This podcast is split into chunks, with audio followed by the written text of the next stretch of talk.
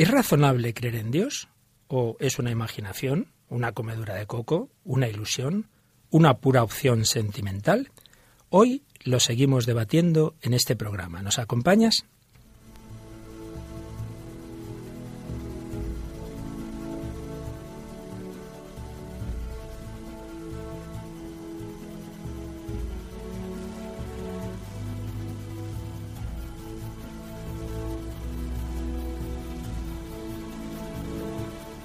Comienza El hombre de hoy y Dios.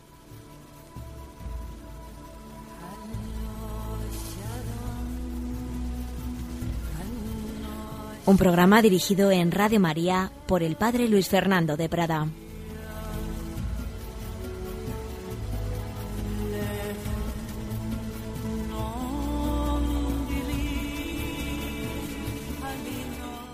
Un cordial saludo, queridos amigos, y bienvenidos de nuevo a esta edición del hombre de hoy y Dios. Y como os anunciaba, vamos a seguir profundizando en la pregunta que nos hacíamos en el programa anterior.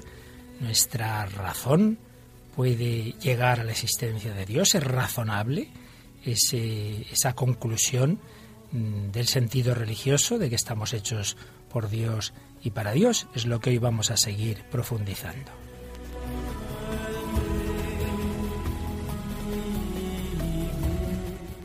Y hoy tenemos otra colaboradora, Soledad. Hola Sole, ¿qué tal? Hola Luis Fer, encantada. Bueno, es la primera vez que vienes a nuestro programa, así que preséntate como suelen hacer los colaboradores de Radio María. Muy bien. Bueno, pues me llamo Soledad y soy antigua alumna de la Universidad San Pablo CEU. Y bueno, ante todo quería darte las gracias, Luis Fer, por darme la oportunidad de estar aquí y compartir con vosotros este rato y hablar de estos temas que nos interesan. Bueno, pues muchas gracias a ti, Soledad, Sole Teddy, como ha dicho la antigua alumna de esa universidad en la que yo la conocí como capellán. Y como siempre solemos pedir a nuestros queridos colaboradores de este programa, lo primero es eh, si hemos tenido algún correo durante la semana y sí, creo que tenemos aquí seleccionado uno, ¿verdad, Sole? Sí, tenemos un correo de Manuel que dice literalmente, doy gracias a Dios y a la Virgen María por esta herramienta que con tanta maestría desarrolláis. Gracias de corazón. Me considero un recién converso, después de muchos años alejado de la Iglesia. Desde entonces, reconociendo mi ignorancia, he tratado de formarme lo mejor posible. Radio María me acompaña en esta tarea, gracias a Dios, a la guía de mi director espiritual, los sacramentos, la Biblia, la oración, el catecismo, los libros como las Confesiones de San Agustín, los escritos del Papa y los podcasts de la radio de nuestra Madre. Os pido oraciones y que por favor continuéis con vuestra labor y que no tardéis mucho en bajar los siguientes programas, ya que es la única manera de escucharlo, pues mi trabajo no me permite oírlo en directo. Muchas gracias y que Dios os bendiga. Pues gracias a ti, Manuel.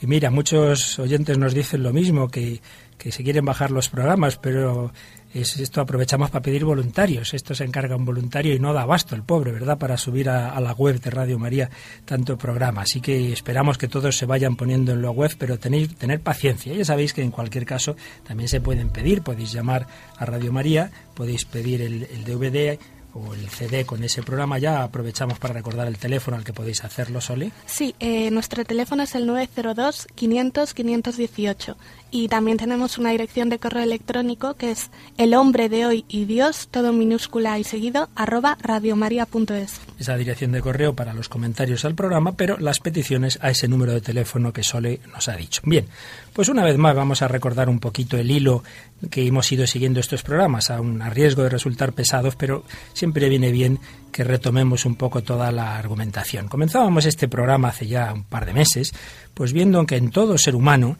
piense lo que piense y crea o no crea lo que sea, hay unas grandes preguntas, hay unos grandes deseos del corazón y que el sentido religioso del que aquí estamos hablando es una respuesta, una respuesta a las preguntas y deseos que, repito, todo hombre tiene. La respuesta, no por desgracia, pero las preguntas y los deseos todos los hombres las tenemos. Esos deseos de felicidad, de plenitud, de eternidad, de infinito, de un amor incondicional, de un amor que no termine nunca, etcétera, eso lo tenemos todos. Veíamos también que esa respuesta, que es que, que hay alguien eh, de quien venimos y a quien vamos y en quien se cumplen todos nuestros deseos, esa respuesta es conforme a la psicología.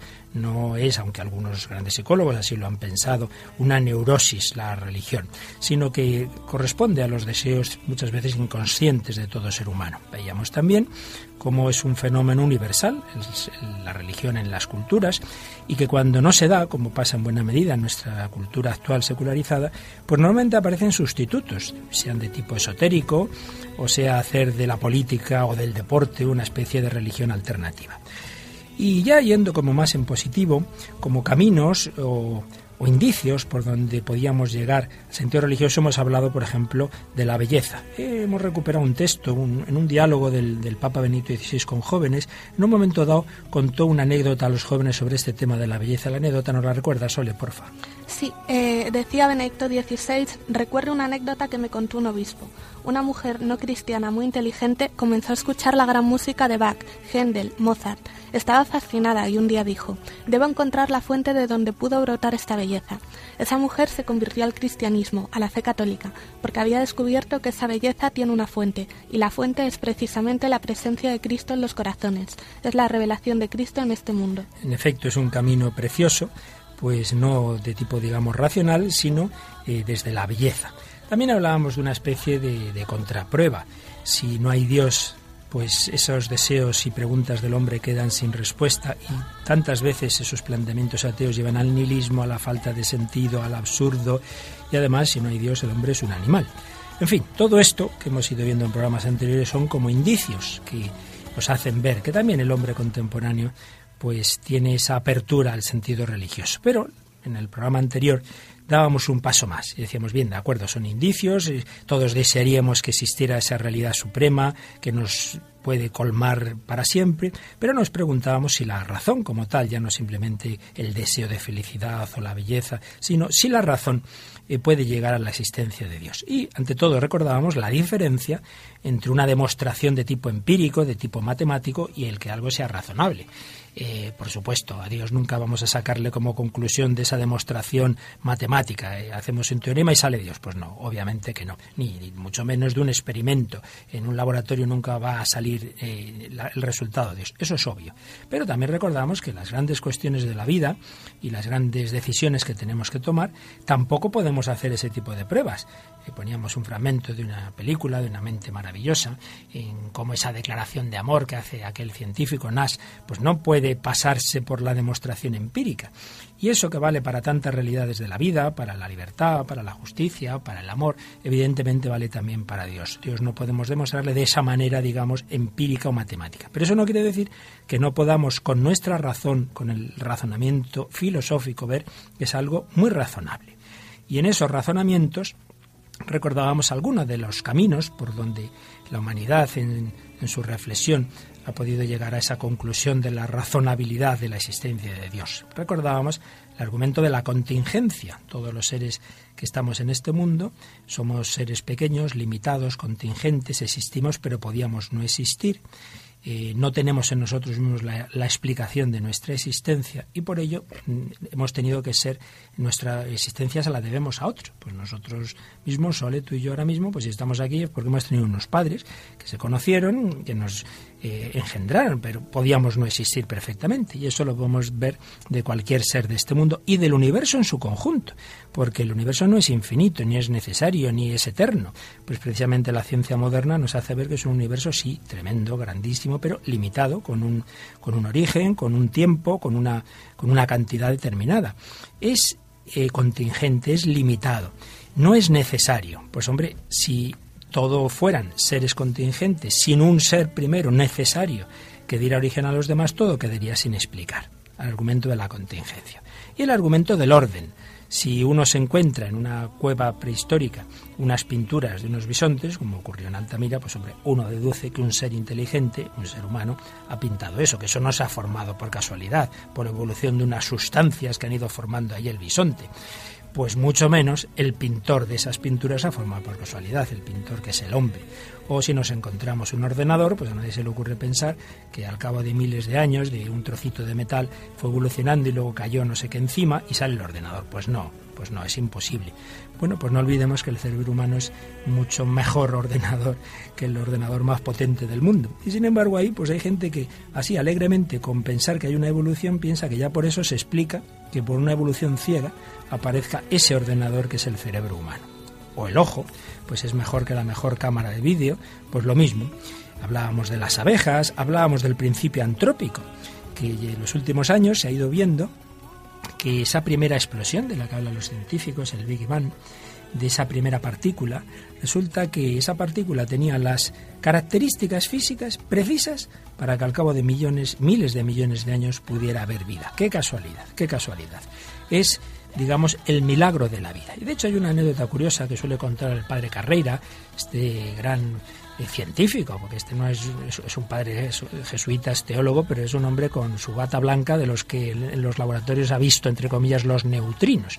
Y él asistía a muchos congresos científicos. Y cuando aún existía la Unión Soviética, fue testigo de un par de congresos en los que había un científico soviético, que yo no sé cómo se dice, Solen, yo creo que supongo que tú tampoco sabrás, ¿verdad? que una cosa así. Pero bueno, lo importante es lo que cuenta el padre carrera que le ocurrió a este científico. ¿Qué decía este señor? Sí, pues decía que había escrito que debía de haber millones de planetas habitados con vida inteligente, pero sin embargo, años más tarde dijo en un congreso que, habiendo estudiado con más cuidado la cantidad de coincidencias inesperadas que habían permitido que existiese vida inteligente aquí en la Tierra, había llegado a la conclusión de que nuestra existencia era literalmente un milagro y que probablemente somos caso único en el universo. Es muy interesante porque este hombre, todavía bajo la Unión Soviética, oficialmente atea, pues tuvo que reconocer esto. Dice, mire señores, yo antes decía, sí, hombre, la vida ha aparecido por casualidad en la Tierra, habrá aparecido en otros sitios. Dice, cuanto más he estudiado el tema y veo que el que haya aparecido la vida en la Tierra es literalmente un milagro, porque son tantas coincidencias dice, pues, pues ya mucho milagro es que haya pasado una vez como para que haya pasado más veces.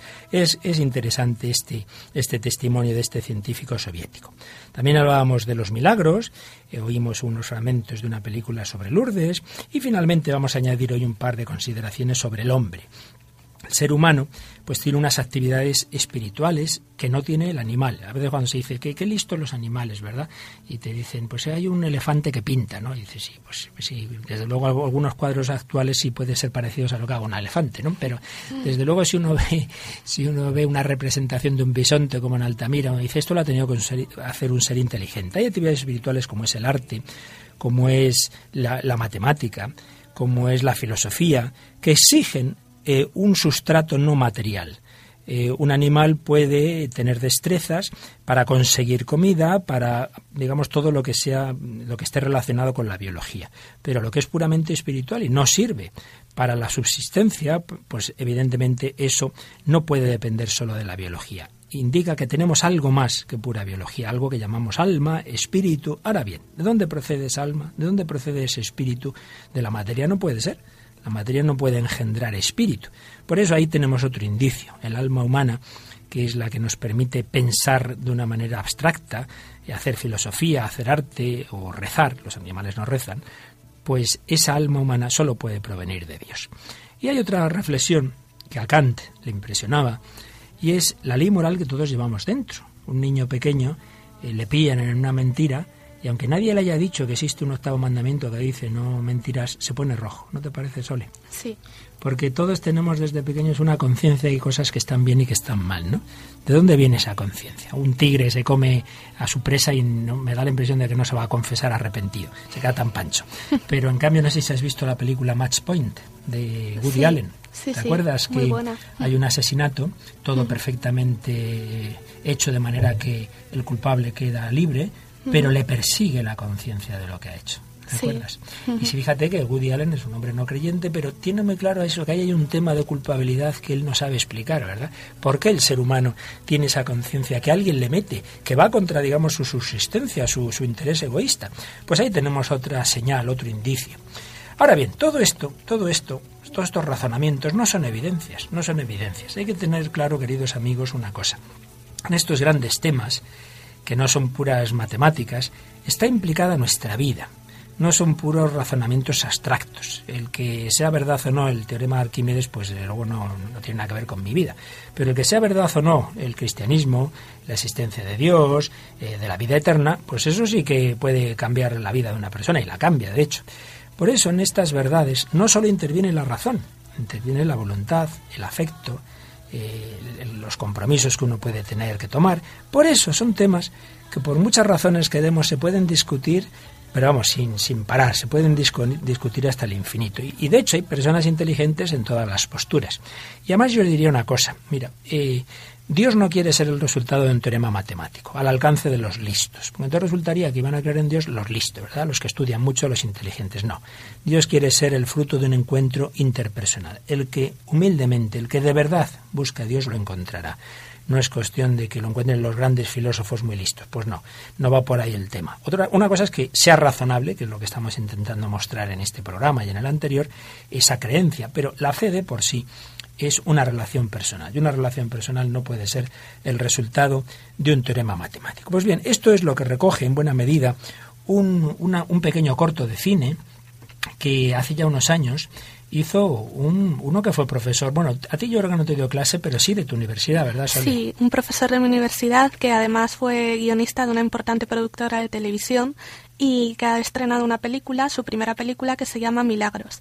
Es una historia entre lo racional y lo espiritual y es un corto religioso, que es un género casi inexistente en España. Eh, esta película aborda el tema de la fe cristiana a través de la vida de una familia la que la madre es creyente y el padre no. Y Ana, su hija, es una niña postrada en una silla de ruedas y de carácter agresivo que pide a sus padres que la lleven a una capilla para rezar y pedir el milagro de la curación. De modo que el deseo de la pequeña entrañará más de un conflicto matrimonial entre la fe de la madre y la no fe del padre. Es un corto de nueve minutos, pero realmente muy profundo, en el que se recoge eh, algo que, que, es histórico, que fue el milagro de la curación de Parkinson de una religiosa, que fue precisamente el milagro que que dio paso a la beatificación de Juan Pablo II. Pues vamos a escuchar un momento de este corto, la discusión entre los padres de esta niña. La madre quiere llevarla a la capilla eh, donde se venera a Juan Pablo II para ver si se produce el milagro de la curación de su hija y el padre oímos lo que le dice. No tiene ningún sentido, ninguno. Si tu hija se cura, ¿qué? Vas a amargarle dándole falsas esperanzas. Porque cuando vea que no hay milagro, entonces ¿qué? ¿Qué le vas a contar? ¿Que no conviene? Genial. ¿Y para eso hace falta exponer a tu hija? ¿Quieres frustrarla de por vida o qué? Es ella quien ha pedido ir. Oye, ¿por qué no vas tú? Y le pides un milagro a tu Dios y dejas a la niña en paz. Para que lo sepas, mi Dios también es tu Dios. Lo que pasa es que tú aún no lo pillas. Mira, soy doctor en filosofía y no veo a tu Dios por ningún lado. Como tampoco lo vieron Marx, Nietzsche, Kafka, por citar gente con cerebro. Vaya, pues resulta que Aristóteles, Shakespeare, Einstein o Heisenberg por citar a otros cerebritos y descubrieron a Dios. Bien, pues ya vemos esta típica discusión, ¿verdad?, en la que uno cita a unos, otros a otros, y ahí se quedan enredados. ¿Te ha gustado, Sole? Sí, la verdad es que a mí me gustó bastante este corto. Y bueno, yo no vamos a decir más para que el que quiera que lo busque, que en Internet se puede encontrar al menos un, resumen de, este corto, Milagros, realmente interesante. Pero en definitiva, al final, eh, decía Jean Guiton una frase muy, muy significativa. Y es que hay que escoger entre el absurdo y el misterio. Hay que escoger entre el absurdo y el misterio. El absurdo, no hay razones, mire, estamos aquí, nadie sabe muy bien por qué, ni, ni por qué hemos surgido, ni hacia dónde vamos, y el misterio, porque tampoco el creyente dice yo lo tengo todo claro y aquí eh, todo son cosas clarísimas. No, no, no. Sabemos que siempre hay un misterio en la vida, pero hay que escoger entre el absurdo y el misterio. Ahora, otra, una cosa es que esa, esa elección sea algo así, digamos, porque sí o sea razonable, que es lo que estamos intentando ver aquí. Sobre el tema del absurdo, precisamente un grandísimo periodista italiano que murió hace unos años, Indro Montanelli, no tenía fe, era gnóstico, pero un hombre muy abierto a la verdad. Yo oí contar al que fue corresponsal de televisión española en Roma que le impresionó una vez que hubo una comida del Papa Juan Pablo II con periodistas y que cuando salían había muerto hacía poco la madre de Indro Montanelli. Juan Pablo II le cogió de la mano y dije, entre, entre conmigo a la capilla, vamos a rezar por su madre. Y que Indro Montanelli, a pesar de no tener fe, entró pues realmente impresionado pues de la fe de, Juan Pablo II. Y en un libro que, escribió, escribieron varias personas, unos creyentes, otros no creyentes, en diálogo con el cardenal Martini, Montanelli escribía así sobre su falta de fe. Yo no he vivido y no vivo la falta de fe con desesperación. Sin embargo, siempre la he sentido y la siento como una profunda injusticia, que priva a mi vida, ahora que ha llegado el momento de rendir cuentas, de cualquier sentido. Si mi destino es cerrar los ojos sin haber sabido de dónde vengo, a dónde voy y qué he venido a hacer aquí, más me valía no haberlos abierto nunca. Espero que el cardenal Martini no tome esta confesión mía por una impertinencia. Al menos en mi propósito no es más que la declaración de un fracaso. Para Montanilli, el no haber encontrado en ese momento de su vida, le quedaba poco precisamente antes de morir, pues era algo que realmente le hacía daño. Lo triste yo creo que, muchas veces ocurre en nuestra vida, Sole, no es que uno haya llegado o no haya llegado a una conclusión, sino esas personas, pues muy típico en tu edad, ¿verdad? Que dicen, va, yo estos temas mejor no los pienso, no me los quiero preguntar, Tú precisamente yo te conocí haciendo seminarios en la universidad para pensar estas cosas, ¿verdad? Perfecto, para concienciar un poco, hacer pensar. Hacer pensar, porque muchas veces pasa en nuestro mundo posmoderno que uno no se quiere plantear estas cuestiones, sino que dice, bueno, vamos a pasarlo bien y ya de mayores pensaremos. Pues es una, una pena, porque uno vivir sin saber para qué se vive y sin sentido, pues no deja de ser algo, como dice aquí Montanelli, pues un fracaso. En definitiva, queridos amigos, estamos planteando esto. Eh, hay una alternativa clarísima y no hay punto intermedio. O en el origen del mundo está la materia y la energía, que por cierto es lo mismo, porque hay quien dice por ahí, bueno, eh, lo que llamáis Dios puede ser la energía. Mire, déjese de cosas raras. La energía es la materia, eh, como decía Einstein, que se puede meter en una fórmula, energía igual a materia por la velocidad de la luz al cuadrado, y no, no, no hagamos de la energía una cosa extraña espiritual. La energía y la materia son convertibles. Pues en el origen están la materia, la energía, el azar, la necesidad y luego la selección del más fuerte, o bien en el origen está el espíritu eterno, el logos, la inteligencia, la razón, la libertad, el amor. No hay otra tercera posibilidad. O está simplemente la materia. Materia que por azar ha estallado, por azar y unas determinadas eh, leyes de la evolución y la selección del más fuerte ha ido dando lugar a este mundo, mira qué casualidad, donde hay una vida tan, en tantas formas, y mira qué casualidad dentro de esa vida, la vida humana, y entonces somos el fruto de una materia evolucionada por casualidad, o eso, o bien en el origen de todo está el espíritu, la inteligencia, el amor, que libremente ha ido dirigiendo esa creación, y ahí evidentemente usando esas leyes que podemos ir conociendo eh, por la física, por la biología, pero en cualquier caso todo ello, digamos, programado por una inteligencia. Y entonces en el origen está la inteligencia, la libertad y el amor. Y entonces no es raro que existamos seres racionales, porque en el origen está la inteligencia eterna.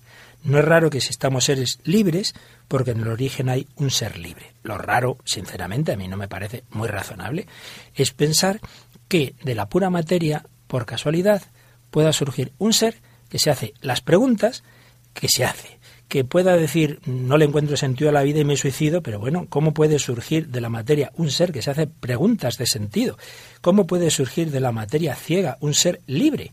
Un animal, un perro, por ejemplo, y un hombre llegan al borde de un precipicio y sabemos que el animal no se va a tirar. El hombre puede que sí, porque es libre. Pero bueno, ¿y cómo puede surgir un ser libre de una pura materia evolucionada? Bien, esa es la alternativa, queridos amigos. Aquel gran escritor que últimamente se ha hecho más famoso porque se ha llevado al cine sus crónicas de Narnia, a quien nos referimos a Ole. Lewis. Lewis, por supuesto, C.S. Lewis, C.S. Lewis, pues que era gnóstico y que se convirtió al cristianismo, eh, pues cuando ya después reflexiona sobre la razonabilidad de esa fe que ha encontrado, se hacía esta pregunta. ¿Cómo podría un universo sin inteligencia haber producido criaturas cuyos solos sueños son mucho mejores, más vigorosos y sutiles que él mismo? Una frase realmente profunda. ¿Cómo podría un universo sin inteligencia, la alternativa una que os decía, haber producido criaturas, nosotros, cuyos solos sueños son mucho mejores, más vigorosos y sutiles que el propio universo. O sea, que del universo acaba saliendo un ser que realmente tiene unos sueños, tiene unos deseos, tiene unas preguntas que son inexplicables desde el puro universo. Esta misma pregunta de Luis, de una manera ya como más profunda, filosófica y teológica, se la hace este teólogo español que recientemente recibió un premio, Legario González de Cardedal, y se hace también estas preguntas. ¿Qué es más sensato, acogerse como frutos de un amor preveniente o como arrojados por un destino ciego? ¿Es posible que nuestra razón y corazón procedan de algo sin razón y sin corazón? Pues es una buena pregunta. ¿Es posible que nuestra razón y corazón procedan de algo sin razón y sin corazón?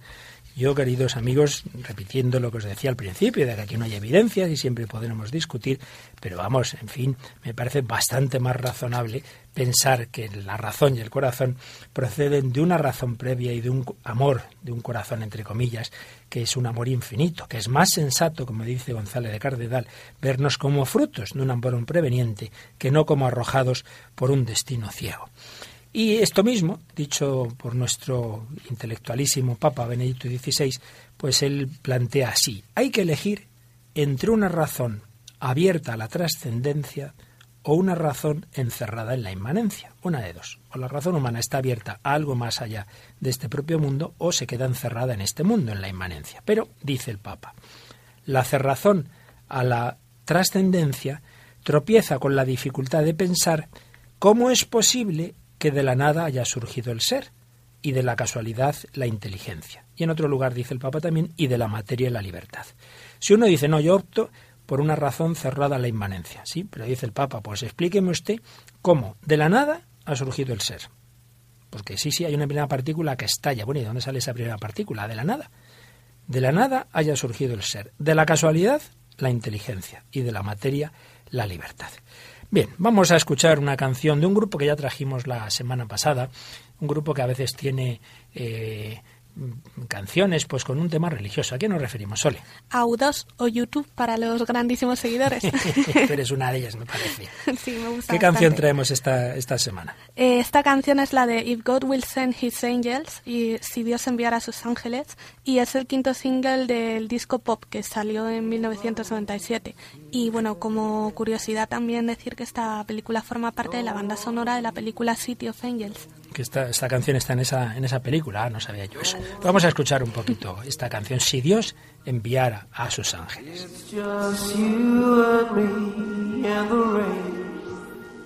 It's the blind leading the blind.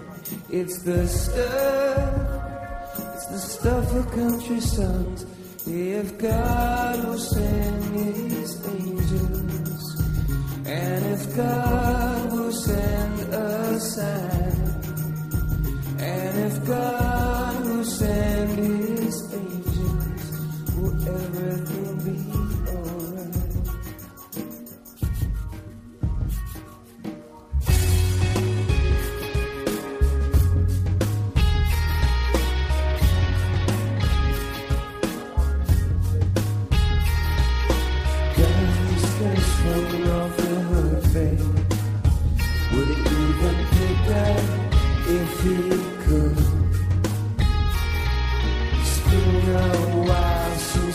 saw that shack hanging around this neighborhood.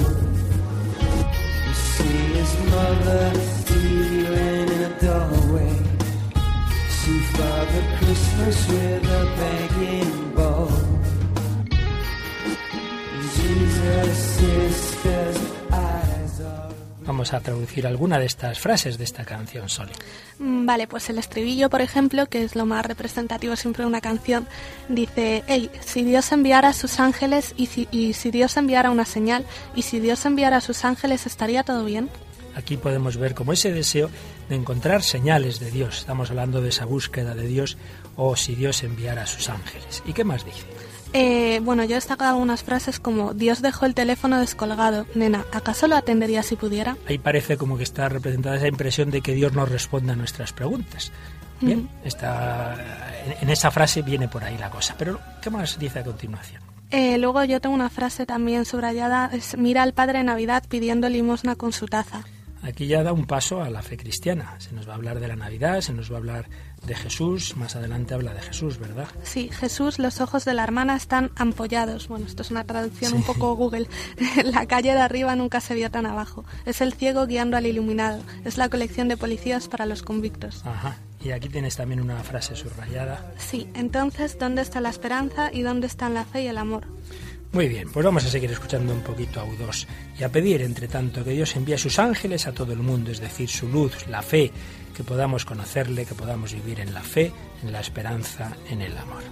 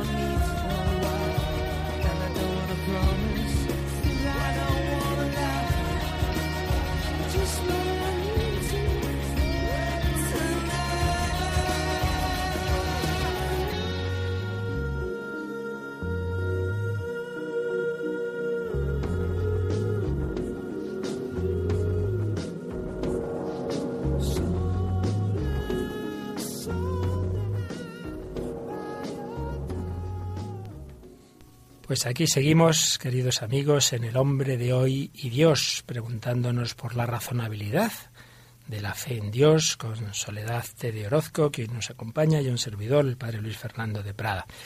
Y estamos viendo que la razón se encuentra ante esta alternativa, o en el origen del mundo está la pura materia que por azar, por casualidad y las leyes de la evolución desemboca en nosotros, o en el origen de todo está la inteligencia, el espíritu eterno, la libertad, el amor.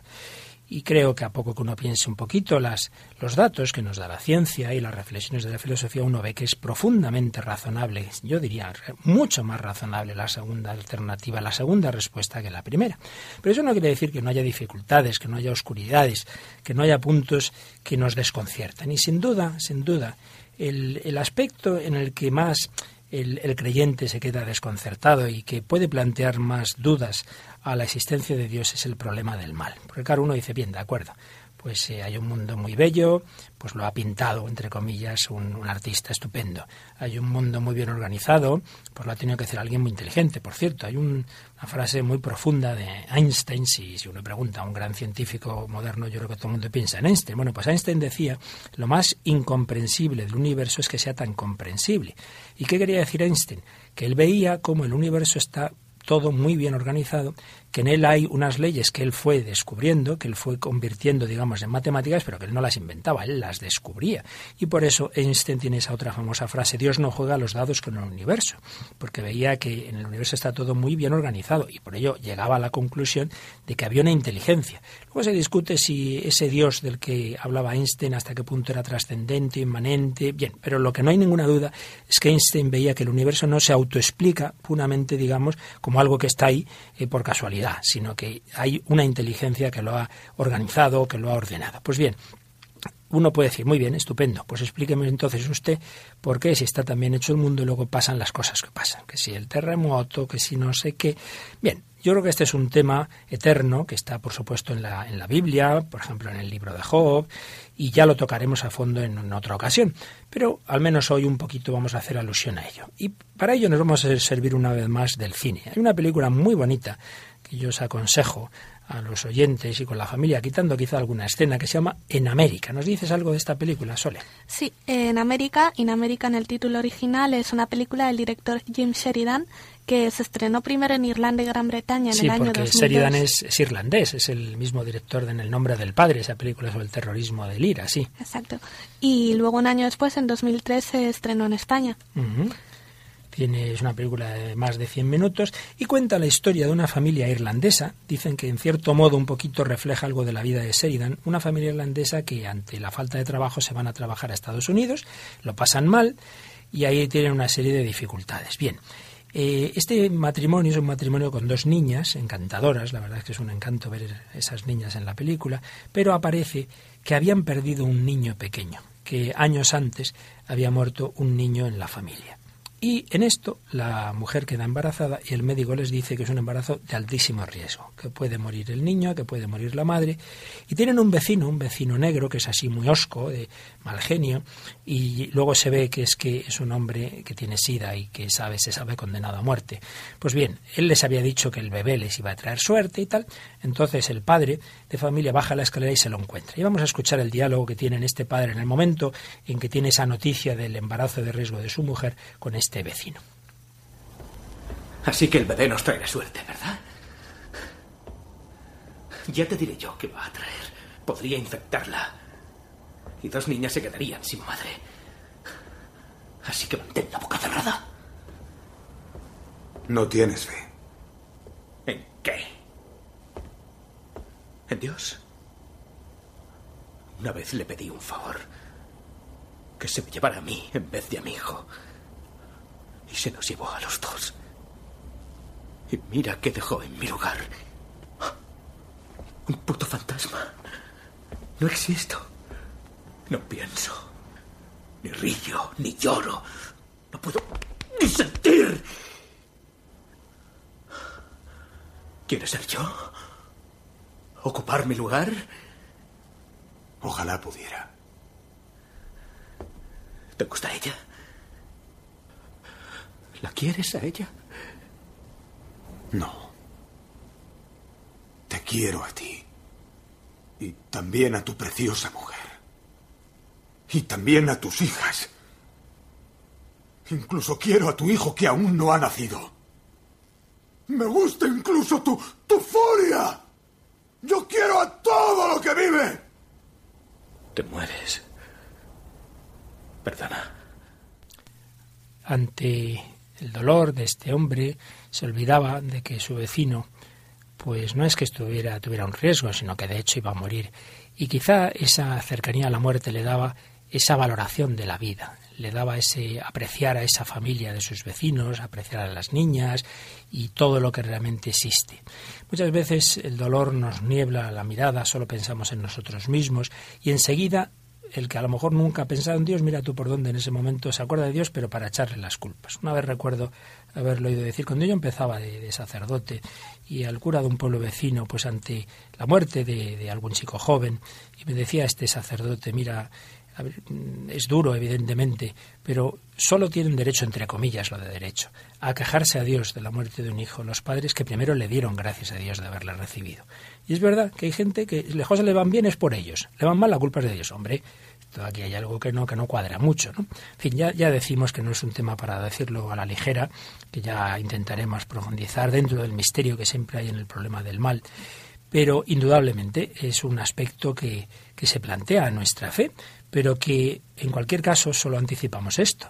Si nosotros habláramos simplemente de un Dios digamos, lejano del hombre que nos ha creado y nos deja que suframos sin más, pues hombre, eh, habría que dudar no de su existencia, porque bien habría creado el mundo de todas maneras, sí, quizá de su amor, pero precisamente en el cristianismo hablamos de un Dios que ha asumido el sufrimiento, que ha, que ha asumido la muerte y que ha hecho que no tuvieran la última palabra con la resurrección. Pero en fin, como digo, volveremos a ello. Pues vamos a intentar un poco resumir eh, los aspectos que hemos ido tocando en estos dos programas con un diálogo del Papa Benedicto XVI con unos jóvenes italianos que se produjo en abril de 2006 y vamos a ver resumidamente, por supuesto, algunas de esas, eh, de esas reflexiones del Papa. La cosa comenzaba con una pregunta que hacía un joven. ¿Nos la lees, Sole? Sí, eh, es una pregunta de Giovanni, de 17 años, que decía, Santo Padre, le pido que nos ayude a entender mejor cómo pueden armonizarse la revelación bíblica y las teorías científicas en la búsqueda de la verdad a menudo nos hacen creer que la ciencia y la fe son enemigas, que el mundo es fruto de la casualidad y que si la matemática no ha descubierto el teorema Dios es simplemente porque Dios no existe. Así a veces la, la fe flaquea o se reduce a un acto sentimental. También yo, Santo Padre, como todos los jóvenes, tengo hambre de verdad, pero ¿cómo puedo hacer para armonizar ciencia y fe? Está muy bien planteada la pregunta. el chico dice, ¿la fe es algo puramente sentimental tenemos razones, la, la, ciencia va por el lado contrario, como tantas veces se quiere plantear, y el Papa, que sabe muchísimo de ciencia y de filosofía, fíjate eh, lo que le respondía. Vamos a ver unos cuantos párrafos de, su respuesta. Sí, pues Benedicto XVI le respondió, el gran Galileo dijo que Dios escribió el libro de la naturaleza con la forma del lenguaje matemático. Estaba convencido de que Dios nos ha dado dos libros, el de la Sagrada Escritura y el de la naturaleza. Y el lenguaje de la naturaleza, esta era su convicción, es la matemática. Por tanto, la matemática es un lenguaje de Dios, del Creador. Reflexionemos ahora sobre qué es la matemática. De por sí es un sistema abstracto, una invención del espíritu humano. Lo sorprendente es que esta invención de nuestra mente humana es realmente la clave para comprender la naturaleza, que la naturaleza está realmente estructurada de modo matemático y que nuestra matemática, inventada por nuestro espíritu, es realmente el instrumento para poder trabajar con la naturaleza. Es decir, aquí el Papa, citando precisamente a Galileo, que tantas veces se usa como argumento contra la, la Iglesia, y es desconocer lo que realmente ocurrió, pero bueno, esto ya para otro día. Pero citando a Galileo, el Papa nos dice algo muy parecido a lo que yo antes mencionaba de Einstein, y es que todo científico, si puede hacer ciencia, es porque se encuentra con que la naturaleza tiene unas leyes estables que se pueden traducir en matemáticas. Qué curioso. la matemática, que es un producto de la inteligencia humana, en sí mismo no existen los números, es algo abstracto que la inteligencia humana ha reflexionado, resulta que sirve para ver cómo funciona la naturaleza. La naturaleza funciona a modo matemático. Y entonces sigue reflexionando el Papa. Por tanto, coinciden la estructura intelectual del sujeto humano y la estructura objetiva de la realidad. La razón subjetiva y la razón objetiva de la naturaleza son idénticas. Creo que esta coincidencia entre lo que nosotros hemos pensado y el modo como se realiza y se comporta la naturaleza son un enigma y un gran desafío, porque vemos que en definitiva es una, la razón que las une ambas. Nuestra razón no podría descubrir la otra si no hubiera una idéntica razón en la raíz de ambas. Es decir, si vemos que mi inteligencia mi razón eh, crea esa matemática y encuentro esa matemática en la naturaleza, uno tiene que pensar, pues es que tiene que haber una inteligencia previa que por un lado ha creado la naturaleza de esa manera ordenada y por otro lado ha creado la inteligencia humana que es capaz de reflexionar con esa inteligencia. Y es verdad que dice a continuación el Papa. Ahora hay también teorías basadas en el caos, pero son limitadas, porque si hubiera prevalecido el caos, toda la técnica sería imposible. Es decir, el Papa sabe que también hay que dice, bueno, bueno, pero no todo la naturaleza es ordenado, también hay caos. dice, sí, sí, pero el caos es muy limitado, es mucho más lo que vemos de orden y por eso es posible la ciencia. Si no supiéramos cómo funcionaba la, la materia, sino que un día de una manera y otro día de otra, sería imposible la ciencia y sería imposible la técnica, que es lo que dice a continuación el Papa. La técnica es fiable solo porque nuestra matemática es fiable. Así vemos que hay una racionalidad subjetiva y una racionalidad objetiva en la materia, que coinciden. Naturalmente, nadie puede probar, como se prueba con experimentos, que ambas tuvieran su origen en una única inteligencia, pero me parece que esta unidad de inteligencia, detrás de las dos inteligencias, realmente manifiesta en nuestro mundo. Es decir, como antes recordábamos, claro, no se puede probar de aquí a Dios como es que saliera de un teorema, pero vaya, es un argumento muy fuerte, muy fuerte este que el Papa nos recuerda. Por ello, concluye el Papa su reflexión así. Para llegar a la cuestión definitiva yo diría, Dios existe o no existe. Hay solo dos opciones. O se reconoce la prioridad de la razón, de la razón creadora que está en el origen de todo y es el principio de todo, la prioridad de la razón es también prioridad de la libertad, o se sostiene la prioridad de lo irracional, por lo cual todo lo que funciona en nuestra tierra y en nuestra vida sería solo ocasional, marginal, un producto irracional. La razón sería un producto de la irracionalidad. Esto es un poquito, pero mucho mejor dicho, lo que decíamos antes de la alternativa o hay una prioridad de la razón. Al principio de todo hay razón y al haber razón hay también libertad, o como dice el Papa, lo que manda en el mundo es lo irracional, lo ocasional, lo marginal. y todo sería algo sin sentido. Claro, evidentemente sigue diciendo el Papa que la gran opción del cristianismo es la opción por la racionalidad y por la prioridad de la razón. Esta opción nos demuestra que detrás de todo hay una gran inteligencia de la que nos podemos fiar. Detrás de todo hay una gran inteligencia de la que nos podemos fiar aunque finalmente el Papa hacía alusión a lo que hace un momento nosotros también hablábamos. Pero a mí me parece que el verdadero problema actual contra la fe es el mal en el mundo. Nos preguntamos cómo es compatible el mal con esta racionalidad del Creador. Y aquí realmente necesitamos al Dios que se encarnó y que nos muestra que Él no solo es una razón matemática, sino que esta razón originaria es también amor. Es decir, por la razón, dice el Papa, pues hombre, lo más razonable es pensar que en efecto hay una inteligencia creadora y ordenadora del mundo. Pero el verdadero problema, como antes mencionábamos, es el mal cómo si hay esa inteligencia, si hay esa razón, cómo existe el mal en el mundo. Y aquí dice el Papa, ya no nos sirve la pura reflexión filosófica. Aquí necesitamos al Dios que se encarnó y que nos muestra que Él no solo es razón, no solo es inteligencia, sino que es amor. Pero claro, aquí ya no hablamos simplemente de la razonabilidad de Dios, sino hablamos de la fe cristiana hablamos de creer en el Dios hecho hombre, en el Dios crucificado y resucitado. Por ello vamos a escuchar otro corte de la película en América, realmente mm, muy muy bonito. Es el momento en que la madre de familia está ha quedado ingresada, están ahí que, que, a ver qué pasa, si el hijo llega bien, si salen los dos con vida o no, y se quedan en casa las dos niñas con su padre. Y llega el momento de dar las buenas noches y en ese momento escuchamos este diálogo entre las niñas y su padre. Papá, Has olvidado la oración de Cristi. No me la sé. La diré yo. Está bien. De rodillas. ¿Qué? Arrodíllate. No. Yo no me arrodillo. Mamá lo hace. Los papás son diferentes. Quiero a mamá. Cristi, di la oración, ¿quieres? Ni monstruos ni fantasmas. ni pesadillas ni brujas, ni personas que entran en la cocina y te clavan agujas, ni diablos que salen del espejo, ni muñecas que cobran vida. Mateo vuelve a su casa, Frankie en el cielo. El bebé no llega antes ni después. Mamá, papá, Cristi y Ariel, todos juntos como una familia feliz. Y todo irá bien. Amén. Sois maravillosas. Hasta mañana. Buenas noches. Buenas noches.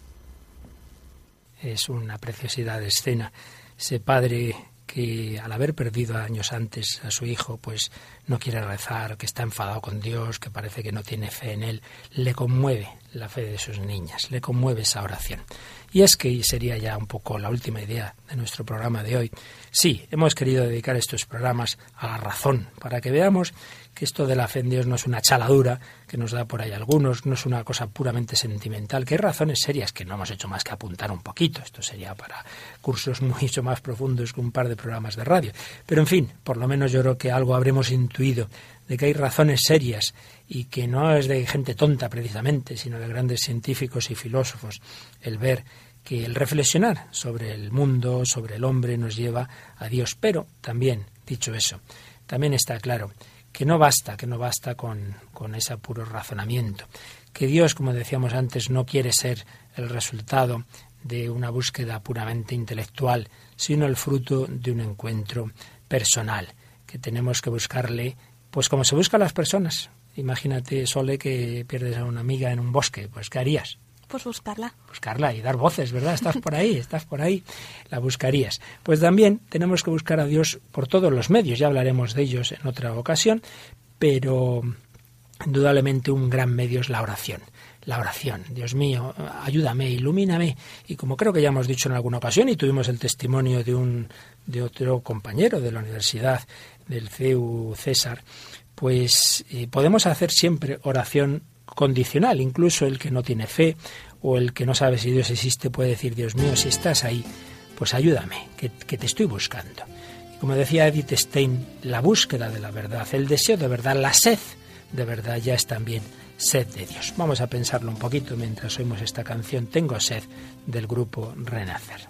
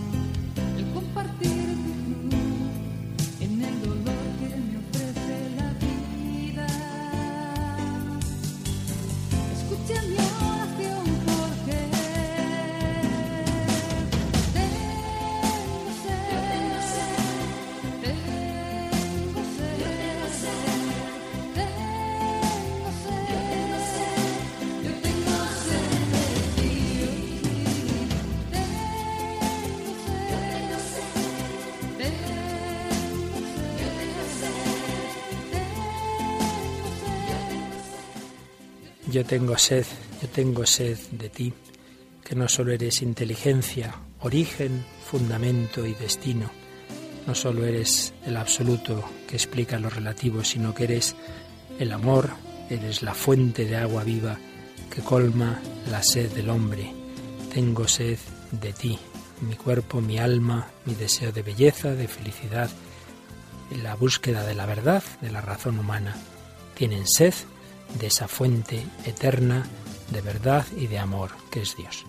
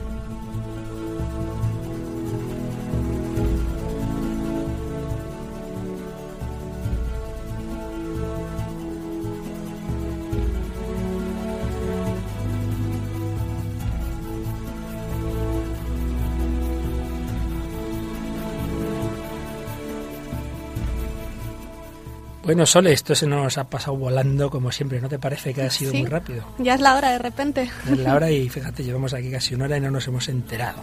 Y es que pensar estas cosas y con esta música y estas películas y todo esto es algo realmente muy bonito, ¿eh? ¿No te parece? Sí.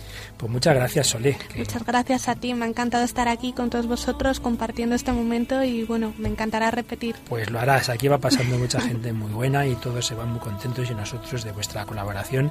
Y como solemos pedir la última colaboración, es recordar una vez más a nuestros oyentes el correo al que nos están escribiendo y que os pedimos que lo sigáis haciendo y nos propongáis temas y todo lo que queráis. El correo es Sole. Es el hombre de hoy y Dios, todo en minúscula y seguido, arroba radiomaria.es. Muy bien. Y ya sabéis que ahí, ahí a ese correo no nos pidáis los programas, que los que los queráis que os lo envíen desde Radio María, sino llamando al teléfono 902 500 518.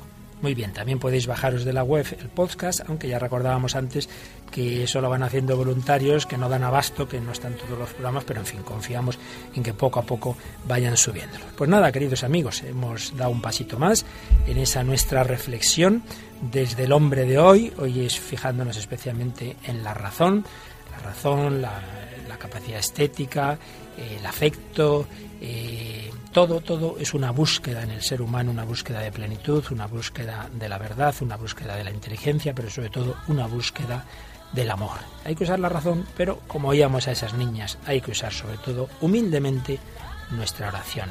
El que ya tiene fe, Señor, ayúdame, aumentame la fe. El que no la tenga, pues Señor, si es verdad que existes, como muchos dicen, yo también quiero conocerte que yo pueda conocer la verdad, que yo pueda conocer el amor. Pues es lo que pedimos unos para otros. Queridos amigos, muchas gracias.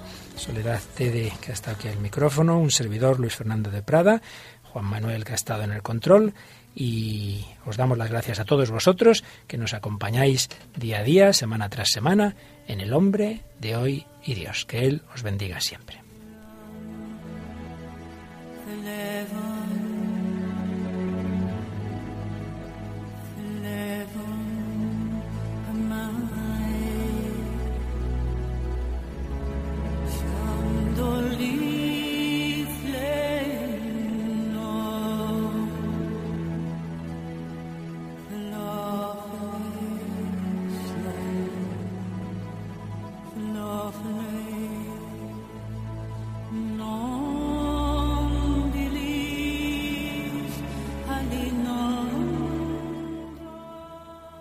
De hoy y Dios.